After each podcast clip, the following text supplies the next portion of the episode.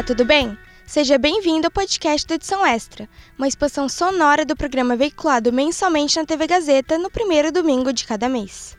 O Edição Extra é uma revista eletrônica sobre comunicação produzida por alunos da Faculdade Casper Libero. Você pode ver ou rever as matérias e as reportagens do programa no canal do YouTube da Casper. Aqui no nosso podcast, você acompanha as entrevistas com os convidados do programa televisivo, incluindo trechos inéditos. Os podcasts estão em alta, e apesar da criação deles ser de muitos anos atrás, eles realmente se popularizaram na quarentena. Se você gosta de se informar em qualquer momento do dia, o podcast jornalístico pode ser uma boa escolha. Mas você sabe o que é necessário para produzir um podcast? Mais especificamente, um podcast jornalístico? Ouça agora a entrevista da aluna Lívia Carvalho com o produtor e roteirista do Estadão Notícias, Gustavo Lopes, e com o editor do Núcleo de Áudio do Estado de São Paulo, Emanuel Bonfim. Qual episódio que vai ser veiculado hoje? Como que é o processo de produção, o processo de elaboração mesmo dos episódios? A gente gostaria de saber como que é cada etapa assim que você participa. Tudo começa no começo do dia, né? Onde a gente discute já de manhãzinha, às 7, 8 horas da manhã, qual tema a gente pode começar a produzir ao longo do dia para que a gente possa deixá-lo pronto no final do dia, já pensando no dia seguinte, né? Que a gente sempre produz com um dia de antecedência o episódio do dia seguinte.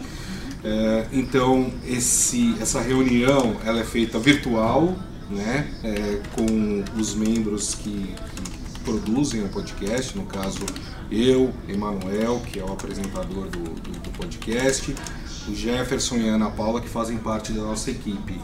Né? Definido o tema, a gente parte para o caminho das pesquisas. Né? A gente vai pesquisar sobre o tema para colher o máximo de informação e depois sintetizar tudo isso em um roteiro que, que seja agradável para as pessoas ouvirem, com uma linguagem mais moderna, vamos dizer assim, uma linguagem mais simples, para que as pessoas possam, até em cima de temas complicados, conseguem entender melhor.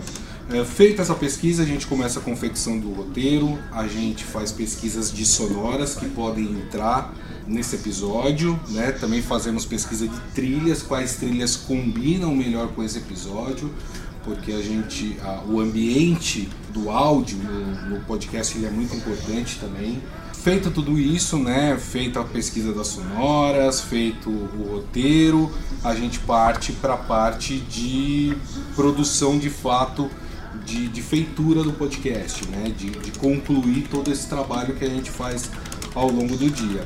Para isso a gente tem um técnico especializado é, em, em áudio, montagem de programas e junto com a gente, é, baseado no roteiro que foi montado, a gente fecha esse podcast. O podcast ele é fechado sempre no final do dia, até porque a gente prevê algumas alterações que podem ter, então a gente sempre deixa para é, fechar mais tarde possível, caso tenha que fazer uma, alguma alteração naquele podcast que já foi produzido.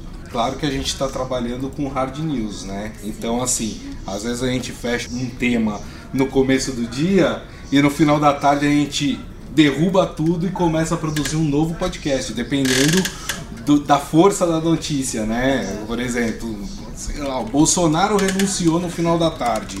Aí a gente tem que derrubar tudo que a gente pensou e, e, começar um novo passo. E aí o podcast ele vai ser feito, vai varar a madrugada. E quais assim critérios vocês levam em consideração quando vocês vão fazer esse brainstorming, essa reunião de pautas? Quais assim critérios você leva em consideração para definir o tema que vai ser tratado no podcast? Na verdade, assim, é a, é a, importância da notícia, né? A gente vai pela notícia mais importante do, daquilo que está acontecendo. Nós temos é, uma, não é uma predileção, mas a gente percebe que o público gosta muito de temas políticos e econômicos. Então, boa parte dos podcasts é, ao longo da semana vão sempre permear esses assuntos, né? Ou político ou econômico. Mas, como a gente está em um ano de, de uma época de pandemia, tudo, então a questão de saúde também, os temas relacionados principalmente à pandemia, também é, são muito importantes. Inclusive, o podcast de hoje, quarta-feira, ele é sobre essa hepatite misteriosa que está atacando crianças e adolescentes no mundo. Ainda não chegou no Brasil, mas muito provavelmente vai chegar, né? E, e ainda não há uma causa conhecida. Então o podcast de hoje foi ouvindo especialistas exatamente é, sobre essa nova doença. Então é sempre o clima que vai nos dizer qual é o tema que a gente vai fazer. Hum. Aquilo que está mais forte, aquilo que está mais em evidência é aquilo que a gente vai atacar. E vocês levam em consideração a audiência também para ter essa tomada de decisão ou pegando mesmo o assunto que é mais falado? Não, a gente leva em consideração a audiência porque é super importante, né? Quem quem está nos ouvindo é que vai editar também o nosso trabalho, o que, que a gente vai fazer, né?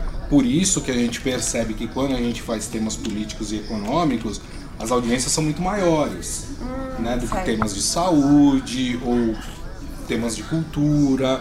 Então é sempre eh, por causa disso, por saber qual é a predileção do nosso público, a gente sempre vai oferecer, ofertar um produto que seja do agrado de quem está ouvindo. É, quais assim os desafios que você poderia pontuar de trabalhar com hard news nos podcasts?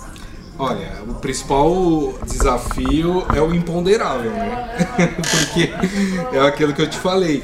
É, a gente começa é, o dia com um tema na cabeça, é, fazendo todo o trabalho de pesquisa, começa a produção de roteiro, tudo e de repente do nada tudo muda. Ou até mesmo a gente começa a escrever o roteiro, de repente vem uma informação que muda tudo aquilo que a gente já tinha produzido e aí a gente tem que partir do zero, produzir um novo roteiro, em cima às vezes do mesmo assunto que a gente já tinha definido, mas às vezes você tem uma informação que ela muda a cara que você estava dando para ele. Então o grande desafio é exatamente isso, é você trabalhar com o imponderável. Quando e como surgiu os primeiros projetos sonoros aqui no Estadão? Bom, isso data de 2017, pouquinho antes de abril, no começo de 2017. Isso foi uma provocação feita pelo diretor de conteúdo da época, aqui do Estadão, o João Fábio Caminoto. Já tínhamos a rádio aqui, né? ele já sabia que estruturalmente a gente tinha condições de pensar produtos novos em áudio. E observando muito o mercado americano de podcasts, em especial com o crescimento do The Daily, do New York Times, ele à época falou: a gente não tem condições de ter um podcast diário. E a partir dali se iniciou a criação e a fundação do Estadão Notícias, numa época que nenhum grande veículo de comunicação, de jornalismo do Brasil fazia um podcast diário de notícias. Então a gente iniciou o projeto naquela época, estreamos em abril de 2017. A gente até brincava, né, que a gente estava num deserto de podcasts, né, porque ninguém fazia. Você tinha as rádios compilando seus programas e publicando como podcast, mas você não tinha ninguém fazendo um produto específico para podcast. O Estadão Notícias é um dos pioneiros aí é, em relação a isso, né? E é muito engraçado porque é uma evolução grande de 2017 para cá. A gente começou o podcast fazendo uma uma entrevista grande e publicando, Isso. né? Hoje em dia é uma coisa extremamente elaborada, né? Como a gente já disse, com trilhas sonoras, paisagens sonoras, enfim. Então tem essa evolução que também é bem bacana. A gente foi crescendo é, conforme os podcasts foram crescendo também. Qual o formato que vocês utilizam para a produção de podcast? Até no que a gente conversou sobre a publicação, entrar nesse âmbito mais pensando no consumidor, no ouvinte. Como que vocês elaboram isso, esse processo? Se for pensar no formato mais específico em relação a do conteúdo para fora, né, da maneira como a gente aparece na, na internet, nas plataformas de streaming, né, isso é uma, uma outra fase dentro de toda a nossa rotina de produção do podcast, entre essa fase final, depois que ele está quase fechado, de pensar como é que a gente vai vender, entre aspas, ou vender, evidentemente, né, isso para nossa audiência. De que maneira a gente vai sintetizar num título qual é o tema que a gente abordou naquele podcast.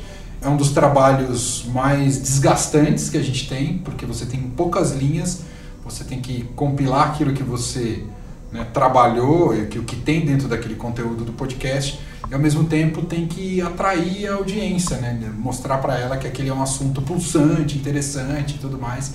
Então é um exercício que a gente faz diariamente de ficar testando inúmeros títulos, né? Claro que tem toda uma métrica, né? porque precisa ser títulos curtos, e aí você faz uma variação ou títulos com perguntas, ou títulos mais diretos, mas enfim, a gente vai tateando e isso impacta diretamente no resultado da audiência, principalmente quando isso vai para as redes. Né? Eu acho que tem uma coisa interessante, porque a estrutura do Estadão Notícias é não ter estrutura. Né? Se você pegar outros podcasts de notícias, você vai ver que eles têm ali uma estrutura que eles seguem.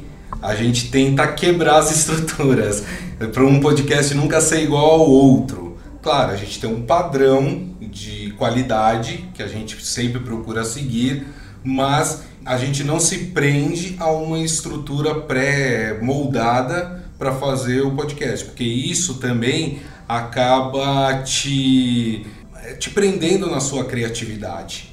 Né? Então, talvez um diferencial que o Estadão Notícias tenha é, é esse, né? É de não ter uma estrutura pré-moldada para que o produto seja feito. E nesse sentido aí tem, eu acho que é interessante que tem uma interatividade muito importante com a redação do Estadão. Quer dizer, a gente é uma editoria à parte, que é um núcleo de áudio, que faz um podcast diário, mas a gente tem a produção própria, mas a gente tem a produção em conjunto com os repórteres e colunistas do Estadão. Então você tem uma troca efetiva. Muitas vezes são eles que participam do podcast, mas muitas vezes a gente constrói com eles um podcast. Então, para citar um exemplo de um podcast que foi premiado recentemente, a Renata Cafardo, que é repórter especial de educação aqui do Estadão, fez um podcast especial sobre volta às aulas. Ela ficou durante seis meses visitando escolas né, nesse período de retorno por causa da pandemia e captando isso em áudio. E junto com a gente ela veio tentar entender como é que eu faço, como é que eu capto, que maneira eu devo agir para pensar no áudio, tudo isso pensando num produto final como podcast. Esse podcast foi recentemente premiado e foi algo que a gente fez em conjunto e foi publicado no Estadão Notícias. Isso para corroborar o que disse o Gustavo, né, que a gente não fica preso a só a um formato mais padronizado. E falando de formatos, assim, vocês teriam alguma perspectiva de tendência de podcasts para os próximos anos? Como que vocês percebem assim o mercado de podcast? Bom, eu acho que pensando no nosso segmento, né, eu observo que teve uma consolidação né, de alguns veículos que têm seus podcasts diários de notícias. Você vê é, o surgimento de outros podcasts pra, em outras linguagens, em outros gêneros né, de áudio. Eu acho que o desafio é sempre você qualificar o produto. Quer dizer, então, claro, o que a gente faz num primeiro plano é jornalismo. Então, eu quero que o, o ouvinte diariamente perceba que ali tem um produto de credibilidade e que aquilo vai fazer diferença na rotina dele, na jornada daquele ouvinte. Né? Que ao ouvir aquilo ele vai entender melhor sobre um assunto, sobre um tema ou sobre uma notícia que faz parte né, da agenda pública brasileira.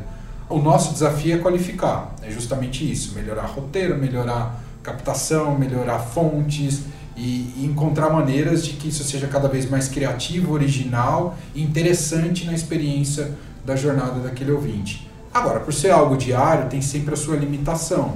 Que é diferente de você pensar num podcast semanal, num podcast mensal ou numa série especial que às vezes a pessoa ficou seis meses, um ano debruçado sobre aquilo.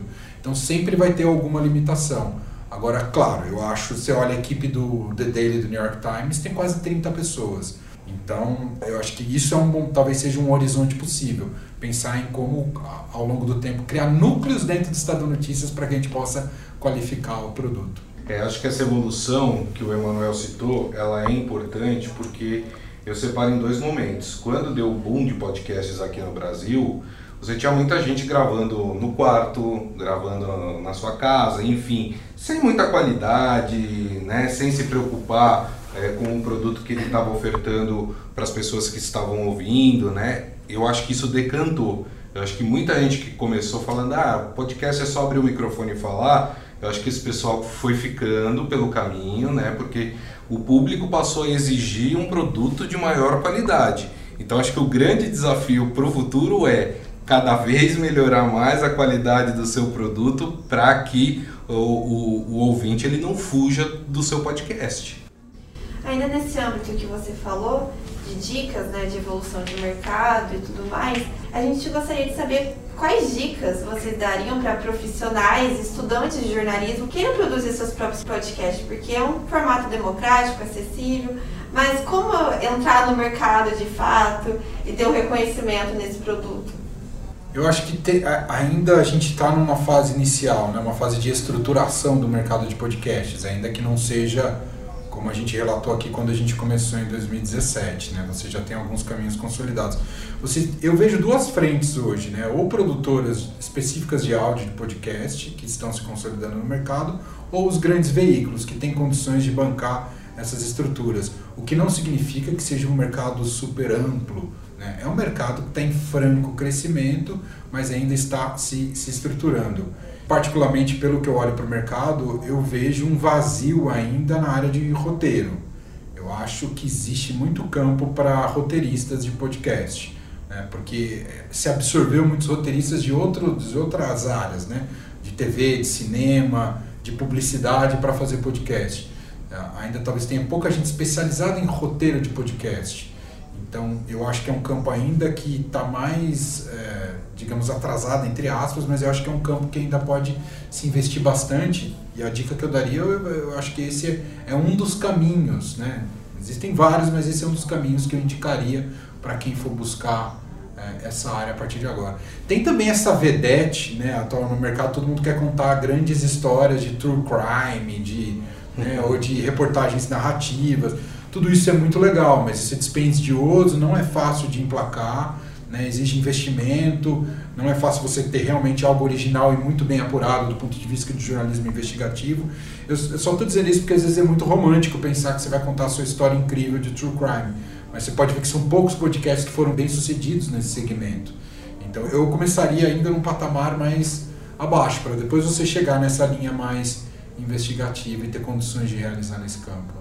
É, e acho que tem uma coisa também que é importante, que é a qualificação né, do profissional. Hoje o mercado mudou muito. Eu, quando me formei em 2004, o jornalista tinha que saber escrever bem, tinha que saber apurar bem, né? Só. Hoje não. Hoje o profissional ele precisa ser muito mais completo. Quando eu digo qualificação, para o mercado de podcast, por exemplo, o Emanuel falou de um ponto que é extremamente importante: escrever bem, saber fazer bons roteiros. Esse é um ponto. Outra coisa é entender de plástica, entender de, de áudio, de sonora, de qualidade de som.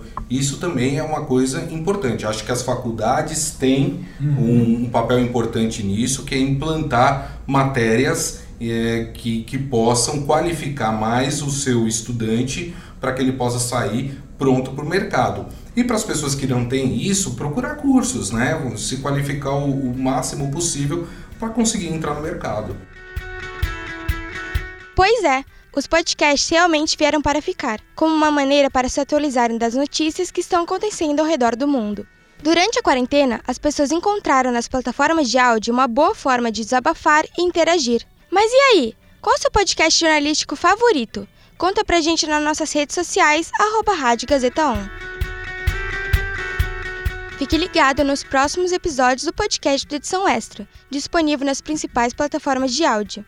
O Edição Extra é um projeto transmídia produzido por estudantes da Faculdade Casper Libero, com supervisão pedagógica do professor Renato Tavares, supervisão operacional de Roberto Vilela e suporte operacional de profissionais dos estúdios da Rádio Gazeta Online e da produtora experimental audiovisual. A apresentação: Dília Cartacho.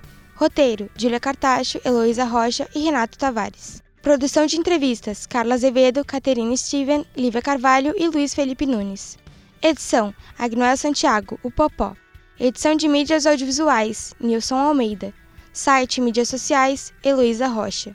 Supervisão pedagógica da Rádio Gazeta Online da produtora experimental audiovisual Renato Tavares. Supervisão operacional da Rádio Gazeta Online da produtora experimental audiovisual Roberto Vilela. Coordenadoria de jornalismo Helena Jacó. Coordenadoria de Rádio TV Internet, Marco Vale. Operações da Faculdade Casper Libero, Antônio Viana. Gerente administrativo da Faculdade Casper Libero, Eric Wonhat. Diretor da Faculdade Casper Libero, Wellington Andrade. Superintendente-geral da Fundação Casper Libero, Sérgio Felipe dos Santos. Presidente da Fundação Casper Libero, Paulo Camarda. Até a próxima!